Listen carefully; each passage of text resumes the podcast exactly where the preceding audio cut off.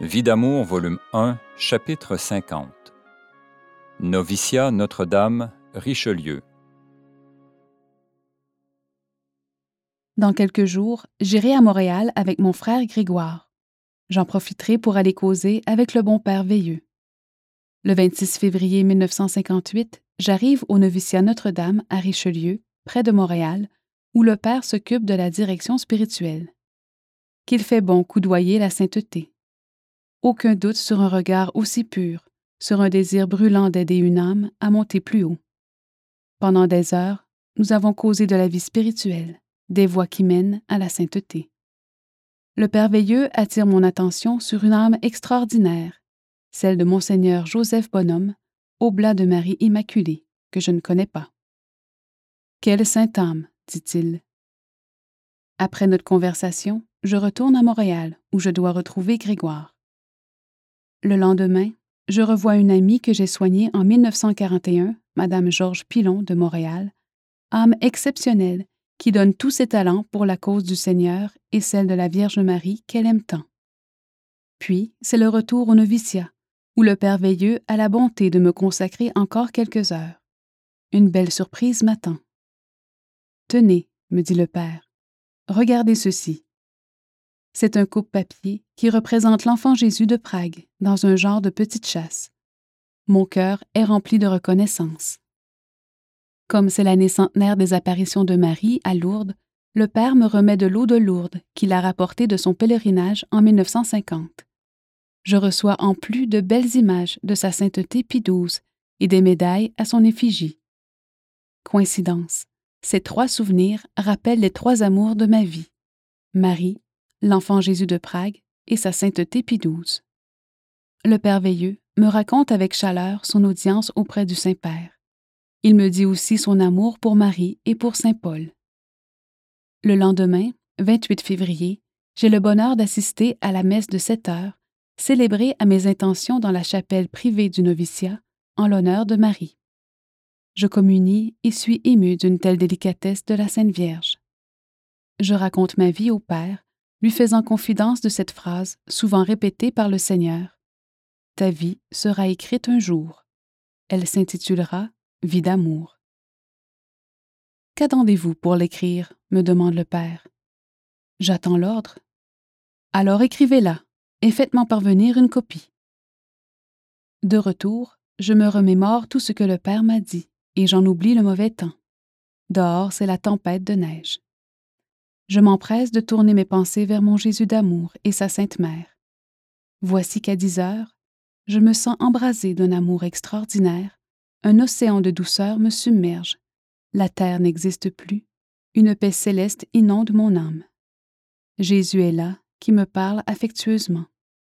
Je cause avec lui comme avec un visiteur, là tout près. Il me dit tant et tant de choses, fait passer devant mes yeux les images de certains faits qui vont se produire, et pour terminer, il ajoute Tu écriras au Père Veilleux ces choses que je t'ai dites, il aura confiance et il croira. Puis Jésus disparaît.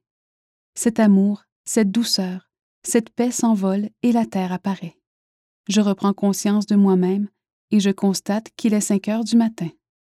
Pourtant, j'ai l'impression qu'il vient d'être seulement dix heures du soir. Mais quel est cet amour si fort qu'il peut nous consumer au point que même notre corps disparaît? Que s'est-il passé? Comment peut-on nommer ce vertige d'amour qui nous plonge dans les bras du Créateur et nous embrase au point de ne faire qu'un avec lui?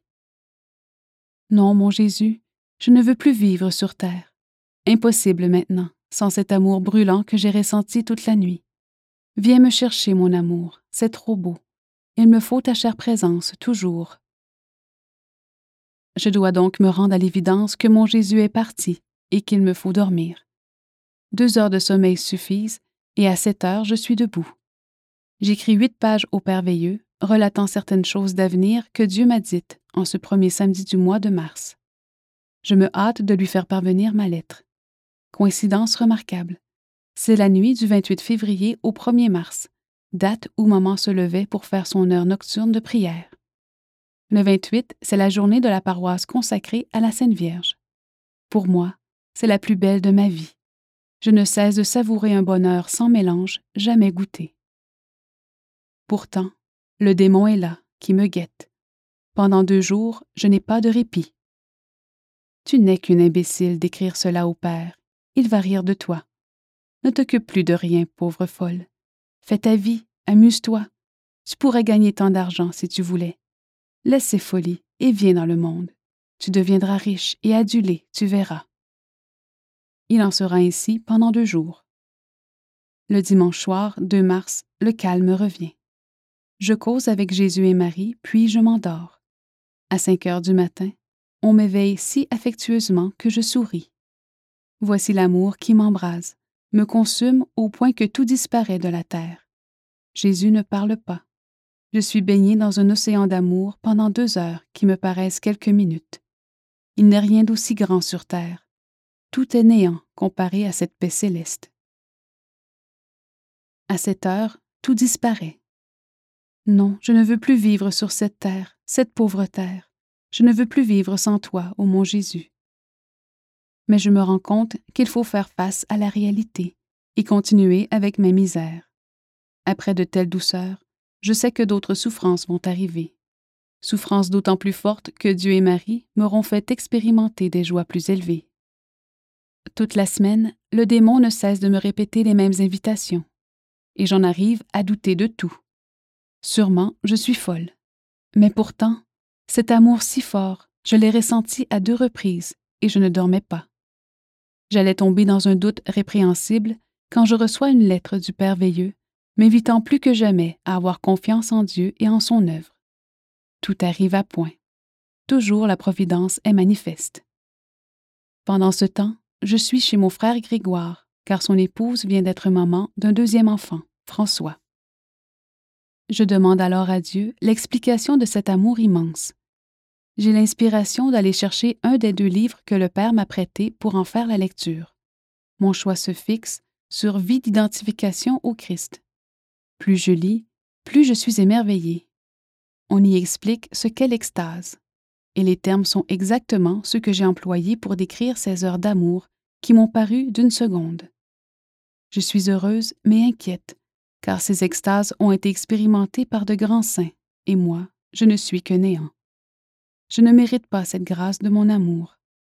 Comment se fait-il que Dieu ait permis une telle douceur? La miséricorde et la bonté de Dieu sont immenses, car je ne mérite rien. Mais Dieu se penche sur ceux qui ne sont rien. Voilà la raison, j'en suis sûre. Un jour dans ma famille, je m'informe si quelqu'un n'a pas déjà ressenti cette douceur bienfaisante telle une vague qui embrase et se prolonge. Je voudrais tant causer de cette merveille d'amour, mais je dois me taire, car on s'étonne avec raison. Je ne peux plus regarder Jésus-Christ sur la croix sans verser des larmes et être indigné devant tant d'indifférence. Je veux prendre ta place, ô mon amour, quoi qu'il en coûte. Ma sœur Josette de Scottstown me demande d'urgence, car son bébé est gravement malade et comme elle attend un troisième enfant, il lui faut de l'aide.